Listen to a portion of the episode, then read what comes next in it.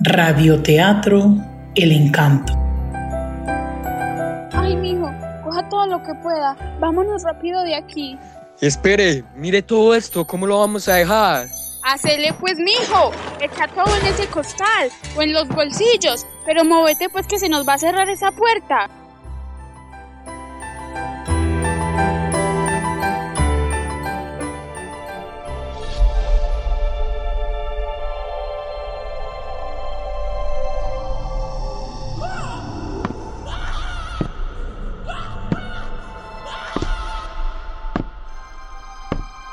¿Y ese quién es? Permiso a ver que vamos para afuera. Ingenuos. ¿Creen que van a salir de aquí? Mm, No lo creo. ¿Quién es usted? ¿Por qué no nos da permiso? Ustedes pueden pasar. Lo que no creo es que puedan salir con todo eso. ¿Se quita o lo quitamos?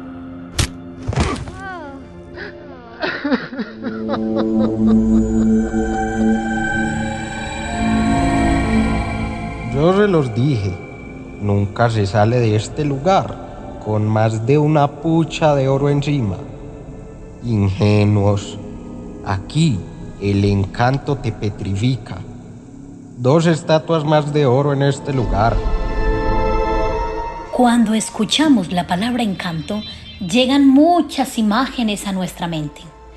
Pero un Gómez Plata, una población del norte de Antioquia, cuando escuchan la palabra encanto, llegan a la imaginación de la gente las historias que se tejen alrededor de un sitio misterioso y mágico, que se ubica en una de las colinas a la entrada del municipio por la vía Medellín. Un lugar que desde lejos parece un helado de limón con chis de chocolate en su parte superior. Sin embargo, a pesar de la vista hermosa que se tiene desde este lugar del valle inmenso y majestuoso del Porce, lo que ocurre en su interior es un gran misterio. Y esto solo don Cruz María lo sabe. Para disfrutar del encanto de este lugar, no se le puede visitar con los ojos de la ambición. Y yo solo sacar mi pucha de oro y ya para sobrevivir todo este año que viene. Bien pueda, don Cruz María. Jamuscancay, Cruz María. Muchas gracias por su generosidad. Con permiso, pues.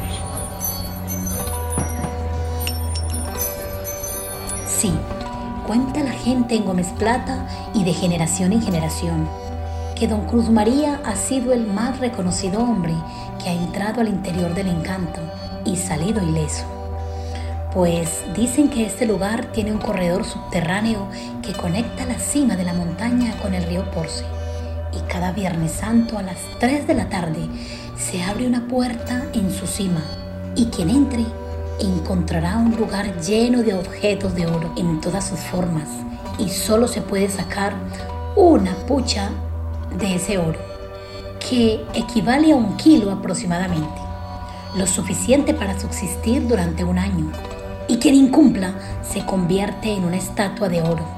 Y si logra salir, se enferma o cosas extrañas y malignas le ocurren hasta que devuelva lo hurtado.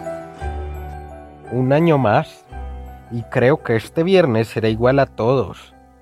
Muchos llegarán con ganas de entrar y algunos entrarán y nunca saldrán, pues este lugar es miel para la codicia.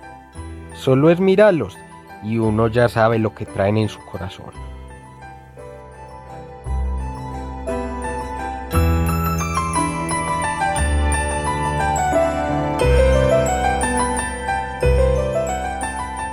Mire, mi hija, esta es la entrada. Ya casi son las 3 de la tarde y en cualquier momento se abre. Ay, hijo, pero qué emoción. Si eso sí es cierto, seremos los más ricos de la región. Y esté pendiente que no vaya a llegar nadie. No, mi hija, la gente no es tan berraca para estas cosas. ¿Quién va a venir? El único que está por aquí es ese langaruto que nos está mirando. Ay, mijo, ¿será que hay algún cristiano cerquita? Tranquila, mija, que si viene alguna persona, para eso me estoy poniendo este disfraz de espanto, para que se vayan bien asustados por donde vinieron. Que sacamos el oro de esta cueva, lo sacamos. Más bien asómese a ver que no venga nadie con esa criada que nos mantiene mirando como si le debiéramos. No se preocupe, mijo. Aquí no vamos a dejar arrimar a nadie. Todo lo que hay adentro de esta cueva será de nosotros. Pero asómese rápido, mija. Ese perro está muy raro. Con alguien debe venir. Ay, mijo, corramos que ese perro está muy raro. Yo me voy. Ese animal tiene los ojos rojos como sangre y huele mucho a azufre. Corra, mijo.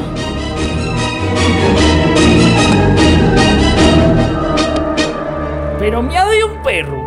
Eso se coge un palo y se le agarrote. ¡Fuera de aquí, chandoso! Fuera de aquí, miserable. ¿Qué es esto? ¡Mija! ¡Espéreme! ¡Qué miedo, mija! El paisano no lo podía creer. Un perro con ojos rojos, oliendo azufre y fuera de eso que hable. Para él, el mismísimo demonio. Le sobraron pies para bajar la loma como alma que lleva al diablo, jurando no volver a ese lugar jamás. Y mientras tanto, don Cruz María observaba la escena desde la cima del encanto. Una escena que más que macabra era chistosa, solo al ver al paisano y su esposa correr loma abajo, peloteándose y dejar parte de su ropa en las tunas de la zarza. Y así, cada Viernes Santo, la gente cree que se volverá rica añorando lo de otros, pues lo que hay en el encanto tiene dueño. Una cosa es que a uno le ofrenden algo y otra es robar. Buenas, don Crucito, hablando solo. Buenas, don Pedro. No, pensando en voz alta, amigo. ¿Y qué? No me diga que usted también viene en busca del oro del encanto. Pues que le digo, don Cruz, esta situación está tan dura que no se puede desperdiciar ninguna oportunidad. Y le pido que me ayude a entrar al encanto. Falta poco para las 3 de la tarde. Y como dicen que usted es el único que sabe cómo es la movida. Eh, la gente habla mucho. Yo estoy aquí esperando a ver si es cierto. Buenas, señores. Me imagino que usted debe ser Don Cruz. Esto sí es un milagro. Gusto conocerlo. Pues se equivoca, amigo. Él es Don Cruz María. Y milagro verlo a usted por aquí, don Juan, con esa recua de mulas. Un hombre tan adinerado y con tan buena salud venir desde tan lejos, en busca de entierros. Es que para venir desde Copacabana hay que tirar mucho paso.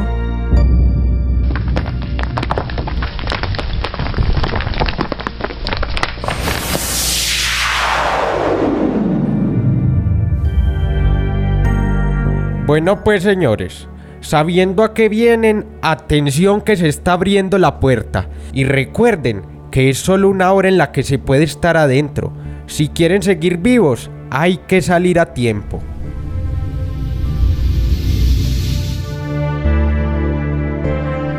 Y sí, cada Viernes Santo no solo llegaba la gente del pueblo, sino también foráneos, todos con un propósito, unos enseguecidos por la ambición, otros más moderados y muy pocos realmente con buenas intenciones.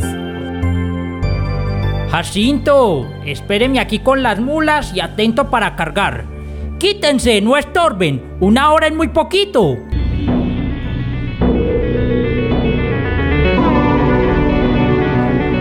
Don Cruz, guíeme usted que ya conoce la movida. Don Juan va muy de afán y de la carrera no queda sino el cansancio. Tiene razón don Pedro. Recuerde no sacar más de una pucha de oro. Esa es la regla. Y más que el oro, disfrute de lo que hay aquí adentro. Esto aquí siempre asusta. Pero esas no son penas. En Copacabana nadie me superará en riqueza. Mire, Jacinto, muévase, hombre, que no tenemos todo el día. Yo voy por más. Mire, don Pedro, cómo se materializa lo de la ambición rompe el saco. Pobre hombre, no alcanzará a ser el más rico de ninguna parte. Hmm, pobre hombre.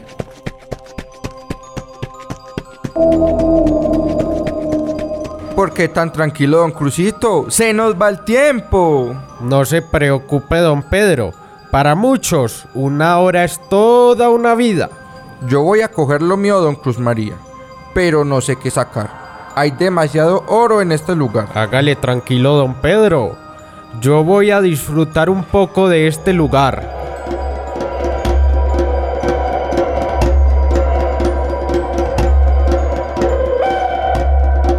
Allí, Puchaucuna, Cruz María. Buenos días, amigos. ¿Cómo están? Allí, Yachu. Gracias por su ofrenda. Son ustedes muy amables. Aska Sulpaikuna. ¡Ja! Ya hasta estoy aprendiendo su lengua.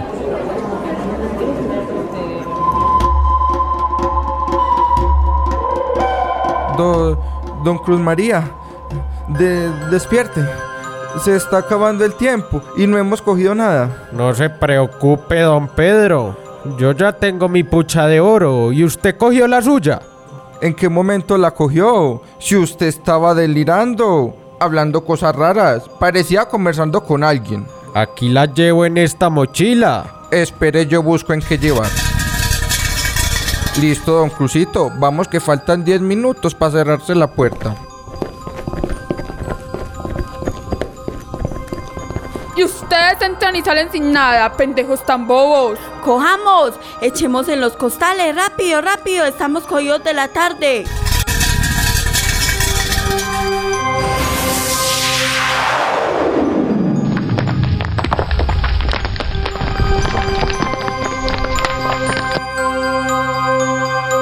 Aquí finaliza nuestro primer capítulo y no olviden que esta historia continuará.